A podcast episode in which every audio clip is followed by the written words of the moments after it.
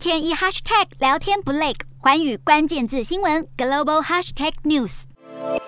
来到夜店狂欢，没想到居然有人拿针乱刺人。十九岁的英国女孩莎拉就是受害人之一。莎拉的友人将她送医，隔天醒来后，她发现手上出现奇怪的淤伤。英国远警表示，过去两个月来，他们在各地接获至少五十六起报案。而在法国夜店被针刺中的受害女性也现身说法。这名法国女性的腿上也出现一片淤青，中间有被针戳到的痕迹。近来在欧洲夜店或者演唱会遭到针刺的人数越来越多，法国有超过三。百人报案，警方还没查出是谁犯案，也还不清楚受害人是否被注射任何物质。但女性似乎是攻击的主要目标。英国、比利时和荷兰都已经对针刺事件展开调查。受害民众会出现头晕无力的状况，被针刺中的地方则会出现淤青。当局对受害者进行艾滋病毒和肝炎检测，目前都是阴性。英国民众走上街头抗议，要求夜店和酒吧要加装监视器，也希望警方能够早日查出嫌犯以及犯案动机。